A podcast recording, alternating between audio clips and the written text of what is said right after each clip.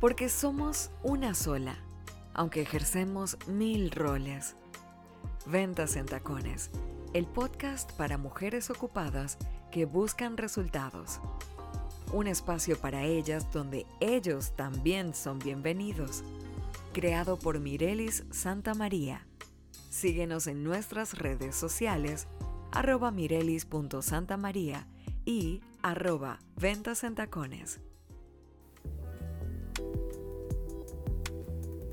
Personal versus vida profesional. ¿Debiera ser realmente esto un versus?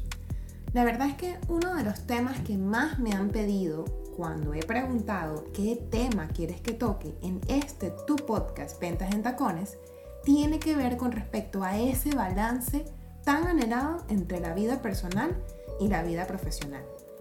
La verdad es que si me preguntas a mí, siento que el balance, esa palabrita, es clave, pero no existe una fórmula mágica ni tampoco es igual para todos o para todas. La mayoría de las personas tenemos perspectivas y valores distintos y dependiendo de esas perspectivas y de esos valores, vamos a encontrar un significado en la palabra balance que es completamente diferente. Hoy te quiero compartir en este episodio 14 del podcast 7 cosas que me han ayudado a lograr mi balance. Ahora, recuerda que el balance que yo logré no es necesariamente el balance que tú tienes que lograr, pero a lo mejor una de estas 7 cositas te puede ayudar a lograr ese tan anhelado estado de tranquilidad.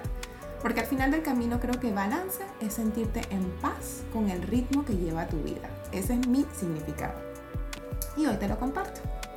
Así que sin más, vamos a empezar con estos siete puntos que la verdad es que me senté con calma a escribirlos para poder compartírtelos. El primer punto es aprender a decir que no. Sí, esto es una de las cosas que puede ser de las más fáciles o de las más difíciles de aprender. Todo depende de cómo tú elijas hacerlo.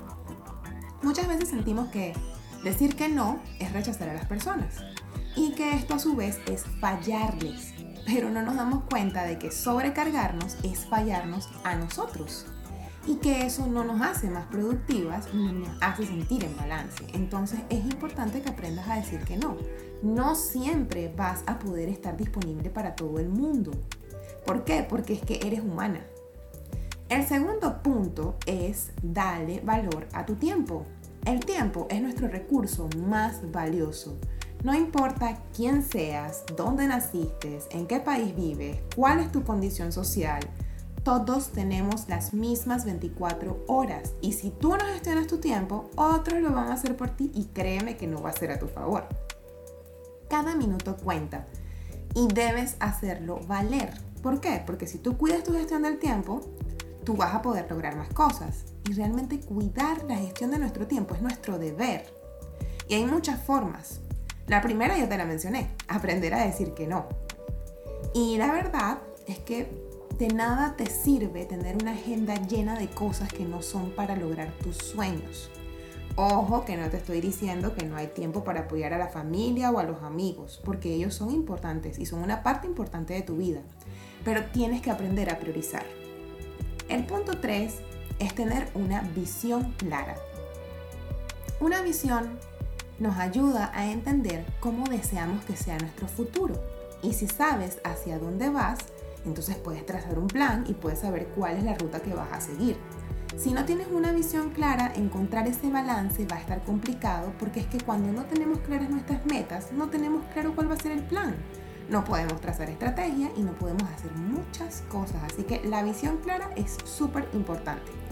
¿Qué me ha ayudado a mí en la visión clara? Pues desde que conocí la herramienta del mapa del tesoro o vision board, como le quieras llamar, tablero de sueños, mapa de sueños, la idea es tener en un lugar visible a diario todas esas metas que te motivan y que te recuerdan hacia dónde quieres ir. Yo personalmente lo tengo pegado en una cartulina inmensa, llena de recortes, pensamientos, figuritas, fotos de los lugares donde quiero viajar, eh, fotos de imágenes de cosas que quiero lograr. O sea, hay un montón de cosas que las puedes hacer. Si eres más tecnológica, lo puedes hacer en un PowerPoint o en cualquier tipo de archivo de Canva o si viajas, tenerlo en una foto en tu celular. Yo hago eso particularmente.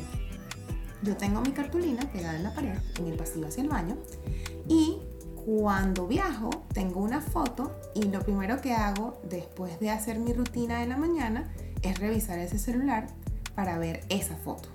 ¿Por qué? Porque es importante que tú tengas fresquito diario cuál es tu visión. Otro punto importante, el cuarto punto específicamente, es aprender a delegar. Y aquí me confieso culpable. Esta parte me costó muchísimo. Mm, si recuerdas, hablamos de los temperamentos. Mi temperamento es dominante y soltar me cuesta. Pero gracias a Dios, todo en la vida tiene un balance y mi otro temperamento es influyente, entonces ahí me apoyo, porque como creo tanto en la capacidad de las personas, pues se me va dando más fácil el pensar que más que soltar, lo que estoy haciendo es darle la oportunidad a otras personas de apoyarme con su talento. Entonces te regalo esta perspectiva para ver si esa perspectiva te puede ayudar a ti a soltar. Hay algo que aprendí hace aproximadamente dos o tres años y es que si las personas en las que vas a delegar pueden hacerlo 70% de lo que tú lo haces, ya estás listo para delegarlo. Porque el otro 30% lo van a lograr con la práctica. Así mismito como lo lograste tú, porque tú no eres la misma hoy que hace tres meses, que hace seis meses o que hace un año, mucho menos hace tres o cuatro años atrás. Todo lo que hacemos con frecuencia lo vamos perfeccionando. Entonces, delega, delega, suelta. ¿Por qué? Porque así vas a tener más tiempo para dedicarte a crecer, para dedicarte a crear, para dedicarte a reflexionar, para dedicarte a tu familia, para dedicarte tiempo a ti también. Así que aprende a delegar. El quinto punto que me ha ayudado a encontrar ese balance entre la parte profesional y la parte personal es tener paciencia. Y creo que esto me costó más que delegar. ¿Por qué? Porque ser paciente es un arte. Porque no es que te conformas, no es que dices, ay, en algún momento se darán las cosas. No, es que sabes que estás trabajando por un objetivo y que en la vida todo lleva un proceso. Y sí, quizás podamos acortar los procesos, pero no nos lo podemos saltar. El proceso siempre va a estar ahí. ¿Y qué ocurre? La mayoría de los seres humanos sentimos gran placer con la inmediatez. Y mira que me incluyo. La inmediatez dicen que es un mal de mi generación, de los millennials. Pero realmente no solamente somos los millennials. Generación X también quiere inmediatez. Y si nos vamos más acá, a los centennials o a los pequeños alfas, los niños de 5 años para abajo, pues la inmediatez es algo que queremos todos. ¿Por qué? Porque la tecnología nos mostró que es posible tener las cosas más rápido. Pero la paciencia es buena consejera y es buena compañera. ¿Por qué? Porque paciencia es tener certeza de que tú vas a ver el fruto de lo que tú estás sembrando pero tú entiendes o logras entender que el proceso toma un tiempo y que mientras que eso llega, tú tienes que esperar con fe, con certeza, con paciencia. Así que ese es el quinto punto, la paciencia. Confieso que todavía hay días que me cuesta este punto en particular. Lo sigo trabajando. Yo espero que tú también lo trabajes. El punto 6 es que hagas de ti tu más grande prioridad. No es egoísmo, no es egocentrismo, es simple y sencillamente entender que si tú no eres tu prioridad, no puedes estar en condiciones óptimas para servir a los demás. Si tú no cumples tus sueños y tus metas, ¿cómo puedes ayudar a los demás a hacerlo? Si tú no tienes salud, ¿cómo puedes atender o servir a los demás?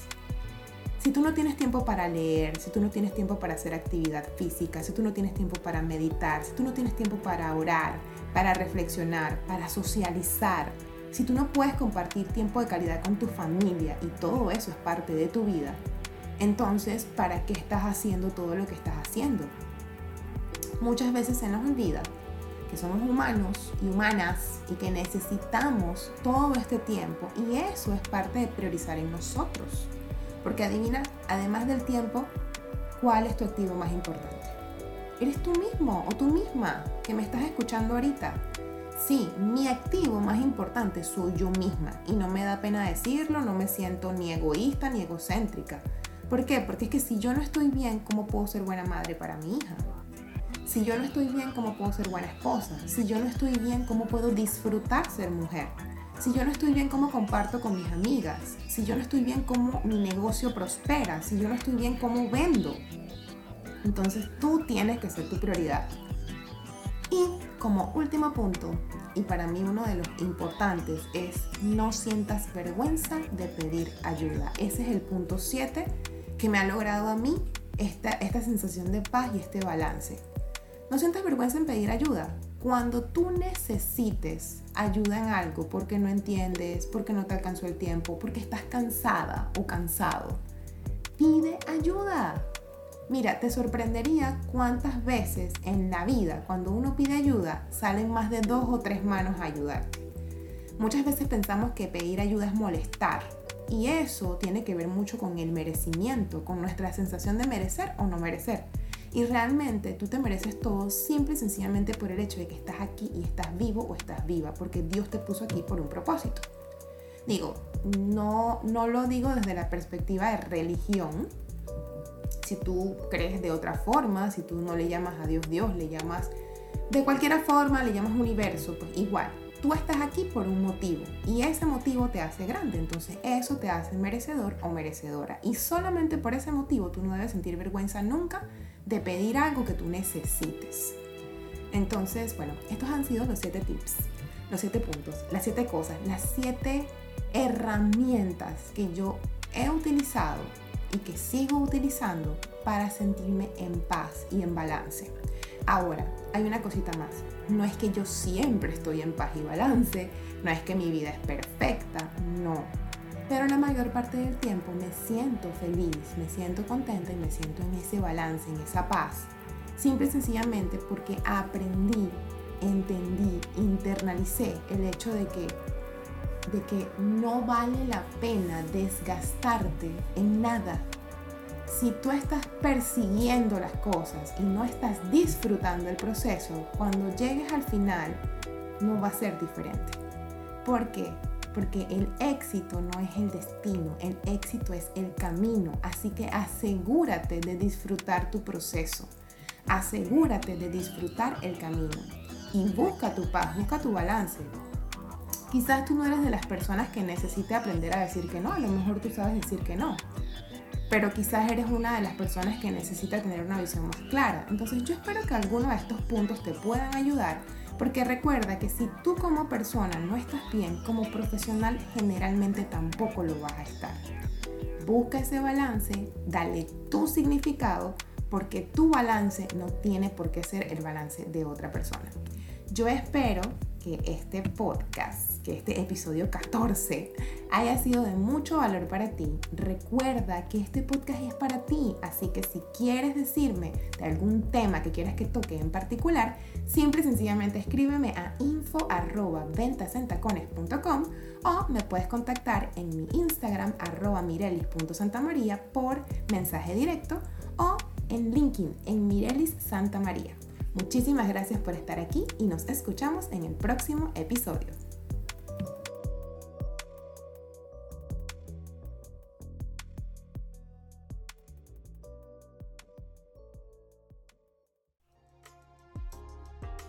Esto fue un episodio más de Ventas en Tacones, el podcast para mujeres ocupadas que buscan resultados.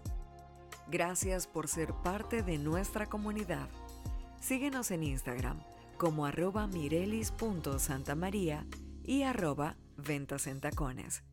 O visita nuestra página web ventasentacones.com.